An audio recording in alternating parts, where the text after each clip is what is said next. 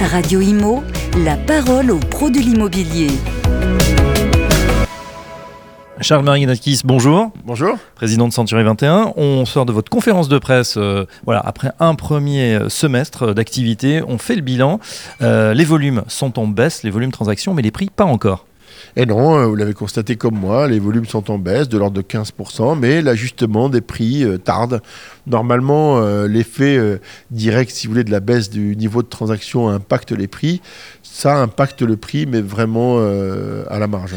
La Normandie, c'est un cas d'école, hein, moins 25% au niveau des volumes de transactions. et C'est une, région particulièrement attractive, mais là, euh, les prix ne baissent pas, les prix au mètre carré ne baissent pas, les prix de cession moyen ne baissent pas, la surface ne baisse pas. La conséquence directe, c'est que le marché est crispé, mais vraiment crispé, avec un volume de transactions qui a baissé de 25%. Je crois que c'est du jamais vu, malgré tout, sur une région.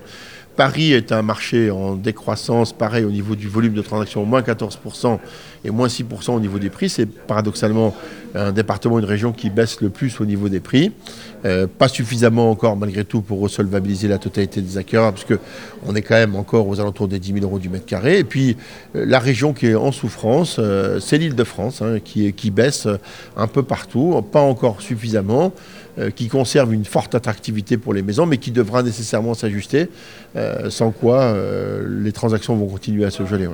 Si vous n'êtes pas contraint à vendre dans un, avenir assez proche, bien, au moins on comprend parfaitement que vous mettiez entre parenthèses ce projet de.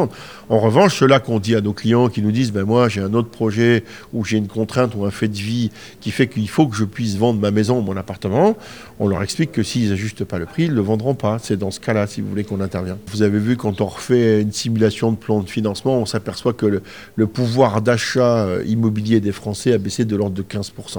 Un ajustement des prix, il n'y a que deux manières de contrer ça, soit l'augmentation de votre rapport personnel, soit effectivement la diminution du prix ou des surfaces. Donc choisissez lequel des leviers vous voulez activer. C'est vrai que en ce qui concerne les, vendeurs et la baisse des prix, ben, on n'est pas seul décisionnaire.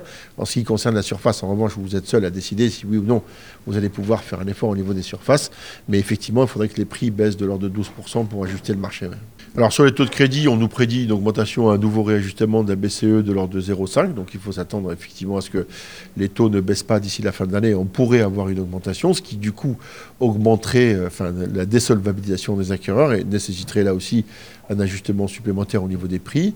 Je pense que malheureusement, euh, le volume des transactions cette année restera à moins 15, que le marché fera moins 15, en dessous du million de transactions, plus proche des 900, 900 à 950 000 ventes, et que s'il devait y avoir une éclaircie sur ce marché-là, euh, le soleil recommencera peut-être à briller début 2024, avec, euh, je crois, une nécessité d'ajustement sur les six mois qui viennent. Vous savez, c'est un temps long, vous l'avez dit vous-même, les vendeurs, ils baissent pas spontanément, et on les comprend. hein. Si on était vendeur nous-mêmes, on n'a pas de raison de faire un effort spontané, mais, mais à un moment donné, et c'est justement le gros avantage de ce marché de la transaction de l'ancien, il finit toujours par s'autoréguler, c'est une question de temps. On n'a pas de lisibilité sur la politique réelle du logement, mais la vraie question, euh, c'est qui peut en vouloir au logement?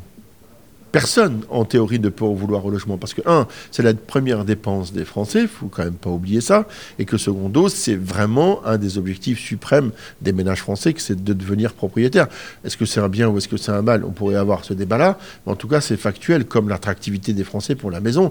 Et je rappelle que le rôle des politiques, c'est d'accompagner la société française dans, son, dans ses désidératas et dans son mieux vivre, et pas de la mettre dans la difficulté. Or là, on voit bien que typiquement la restitution du CNR, ça a été fait à la va-vite, un peu de court par la Vox Populi, parce qu'effectivement, en particulier, le logement neuf est tellement exsangue aujourd'hui, si vous voulez, que ça a rué dans les bancards, que ça devait être rendu au mois de mai, le 9 mai, puis finalement ça a été fait le 5 juin pour accoucher d'une souris, et je crois que là, c'est rare quand même qu'on fasse l'unanimité contre soi, euh, et je crois que c'est le cas du CNR Logement. Donc oui, on n'a pas de visibilité euh, aujourd'hui sur la politique du logement. ouais. Une question, euh, Charles Marinakis, justement sur euh, l'autorité de la concurrence, puisque après le, le strike, vous le disiez, du CNR Logement, on a eu une autre pique de la part de l'autorité de la concurrence. Il paraît que les, les agents immobiliers s'en mettraient plein les poches. Ouais, ouais, c'est ce qui se dit. Alors, c'est ce que, en tout cas, c'est ce que dit l'autorité de la concurrence. Mais si seulement ça pouvait être vrai, voilà. On rappelle les chiffres 5,78%, voilà, une moyenne TTC contre 4% chez nos voisins européens. Euh, si on s'alignait, si les agents immobiliers s'alignaient, ça ferait 3 milliards d'économies pour les Français. Qu'est-ce que vous répondez?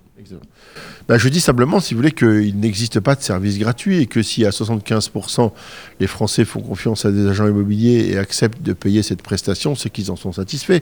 Personne ne peut considérer, personne ne paie des honoraires par plaisir.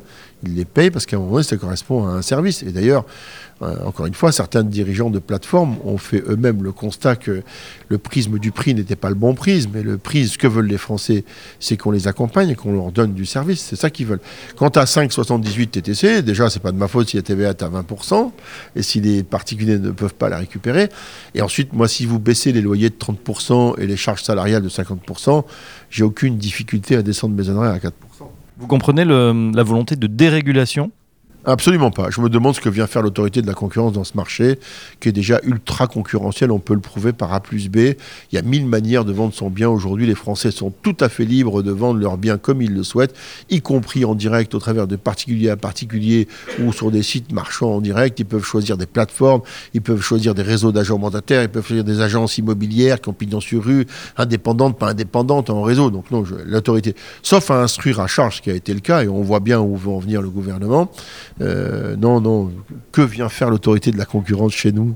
Vous êtes pourtant allé les, coacher, en tout cas donner votre avis. euh, vous trouvez, et on peut le, reprocher euh, à ce gouvernement, une, méconnaissance en fait des dossiers euh, de ce marché. Ça, vous a étonné justement là aussi on arrive à de telles conséquences? Alors moi, d'abord, si j'ai coaché, j'ai été quand même très mauvais parce que j'ai pas réussi. hein, là, je vous le dis clairement, j'ai été mauvais. hein. ça, c'est le premier point. Donc, j'ai pas cette prétention de les avoir coachés, mais j'ai l'humilité de dire que je me suis présenté en toute sincérité et, en toute transparence en donnant les chiffres de notre réseau, que ben j'ai expliqué ce le métier, le métier de la transaction que je ne fais quand même que depuis 33 ans, hein, ça fait pas longtemps. Et, et puis voilà, alors j'ai été... Et Vous n'avez pas été entendu? Alors, euh, apparemment, ni entendu, ni écouté, ni même respecté d'ailleurs, et c'est ce qui est le plus grave, parce que je n'ai pas été respecté ni sur la forme, ni sur le fond.